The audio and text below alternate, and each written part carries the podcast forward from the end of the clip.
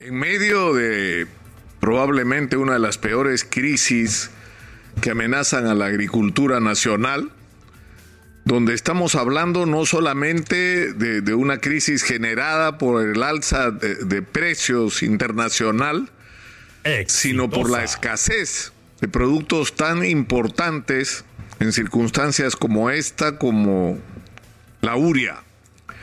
En momentos como este, tenemos en el gobierno un ministro de Agricultura que tiene que renunciar, no solo por antecedentes de que alguna vez estuvo en la cárcel, sino porque no tiene la menor idea, la menor idea de qué es lo que está pasando en el mundo real de la agricultura en el Perú, ni tiene idea de cuáles son sus necesidades y sus urgencias, y sobre todo en un contexto como este dramático, como el que se está viviendo. Es decir, se disparan los precios de, los productos básicos para la alimentación y junto con eso se dispara el precio de los fertilizantes y el precio de los combustibles.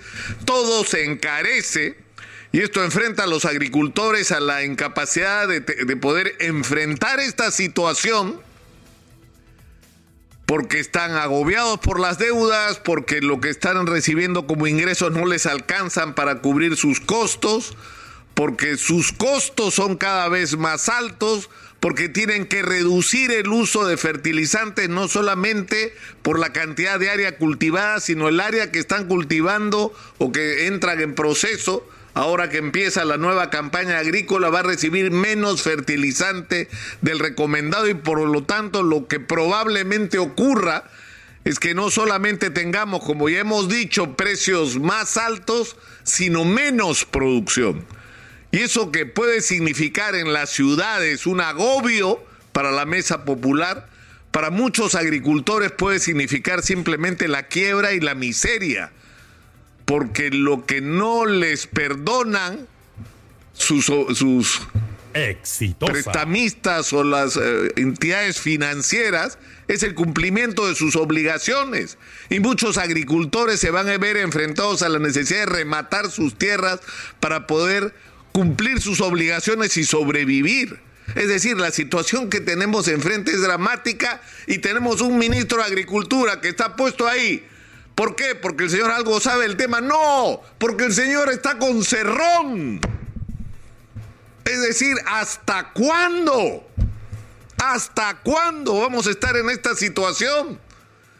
Y ahora resulta que cuando estamos en una crisis desesperada, donde lo que hay que salir a hacer es comprar fertilizantes, comprar urea, que desde todos los gremios, desde todos los sectores de la agricultura, desde todas las voces de los técnicos, de la propia gente que estaba dentro del Ministerio de Agricultura, decían hay que salir a comprar fertilizantes, salen a última hora a comprar fertilizantes en una cantidad muchísimo menor a la que se les requería y se cae la compra de fertilizantes porque convocan a un concurso público a ver ¿Qué postulantes nos pueden ofrecer la venta de urea cuando todo el mundo está recomendando salir a negociar de gobierno a gobierno?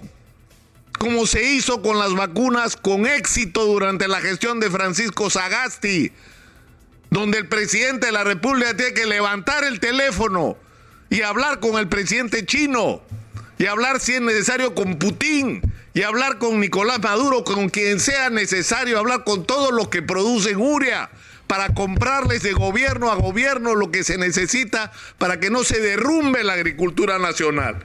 Y esas adquisiciones gobierno a gobierno, además, dicho sea de paso, van a permitir mejores precios para los agricultores. Exitosa. Y va a poder de esa manera atenderse los requerimientos del campo. Pero mientras tanto, ¿qué hacen? Como está un inútil llamado Rogelio Guamaní, que de agricultura no sabe nada y que es el responsable de agrorural. Y que lo que el señor, ¿cuál es el mérito de este señor que tiene a su cargo una entidad tan importante para un área tan decisiva de la economía nacional que le da empleo a una cantidad gigantesca de gente? Que está con Vladimir Cerrón, que es un hombre de Vladimir Cerrón que le sacaba plata a los trabajadores CAS de la región Junín para que aportaran al partido del señor Cerrón a Perú Libre. Ese es su mérito. Un incondicional de Cerrón. Un ayayero de Cerrón. Un seguidor de la, a, ciegas de las instrucciones de Vladimir Cerrón. El país no puede seguir así. El presidente Pedro Castillo, porque es su responsabilidad, presidente Castillo. ¿A quién le va a echar la culpa a usted? No hay fertilizante, presidente. No hay. Porque no han salido a comprar, porque usted ha puesto a gente incapaz por el miedo que le tiene a Vladimir Cerrón. ¿Qué le tiene miedo? A que lo vaque. Que lo vaquen, presidente. Que lo vaquen. Si ese es el precio que tiene que pagar por hacer bien las cosas. Como esta, por ejemplo. Por Dios.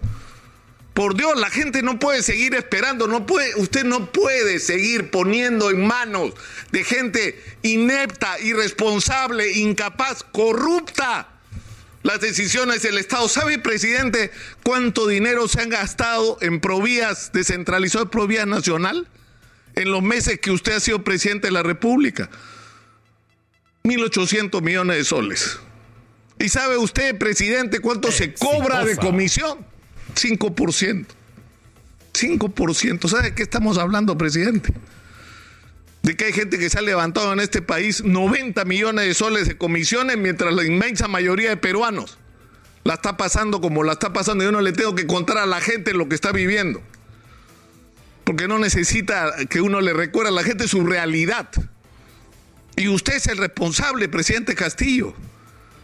Su destino en este momento es incierto va a tener usted que ir a la fiscalía porque es lo correcto, porque además usted lo dijo. Me voy a someter a las investigaciones, no voy a poner ninguna restricción. Bueno, no haga lo contrario, pues. Sométase a las investigaciones, es la manera correcta de hacer las cosas. Y si la investigación concluye que usted tiene responsabilidad, usted sabe lo que tiene que hacer. Y el Congreso debería saber lo que tiene que hacer, pero sobre todo, presidente, la calle va a saber lo que tiene que hacer si la fiscalía muestra evidencia que usted realmente está implicado en los actos de corrupción en los que, según todos los indicios, está involucrado su entorno más cercano en los últimos meses. Pero mientras tanto, el país no se puede derrumbar. El país no puede seguir poniendo en manos de incapaces, irresponsables y sospechosos de corrupción el manejo de áreas claves de la vida nacional porque lo vamos a pagar, lo van a pagar aquellos más pobres, presidente, para los cuales usted ofreció gobernar este país. Poner ineptos en el Ministerio de Agricultura que no son capaces ni de comprar fertilizantes ni de comprar fertilizantes en un momento en que la compra de fertilizantes es un asunto de vida o muerte. De vida o muerte está afectando usted. Exitosa.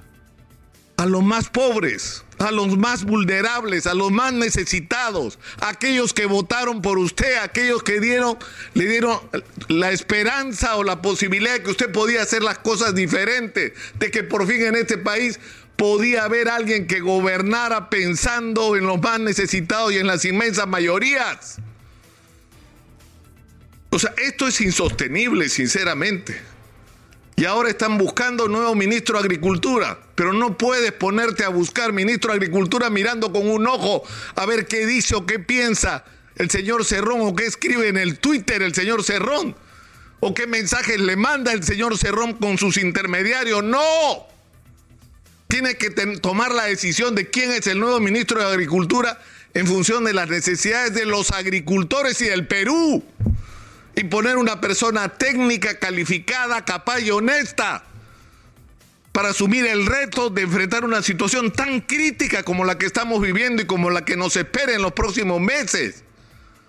Se está jugando el hambre de una parte de los peruanos, el trabajo de una parte de los peruanos el patrimonio y todo lo que tienen de una enorme cantidad de agricultores que van a quebrar si usted sigue poniendo a estos ineptos que le pone Vladimir Cerrón en el gobierno. Porque además se está metiendo gente por todo. No es que pone ministros, ¿ah? Solamente. Mete toda la gente que puede en todos los ministerios. Y eso se tiene que acabar.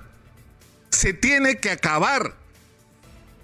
Pero habría que empezar por poner a un ministro de Agricultura a la altura de las circunstancias. Y para eso, a quien hay que escuchar es a los agricultores. Y no a Vladimir Cerrón, señor presidente de la República, Pedro Castillo Terrones. Exitosa.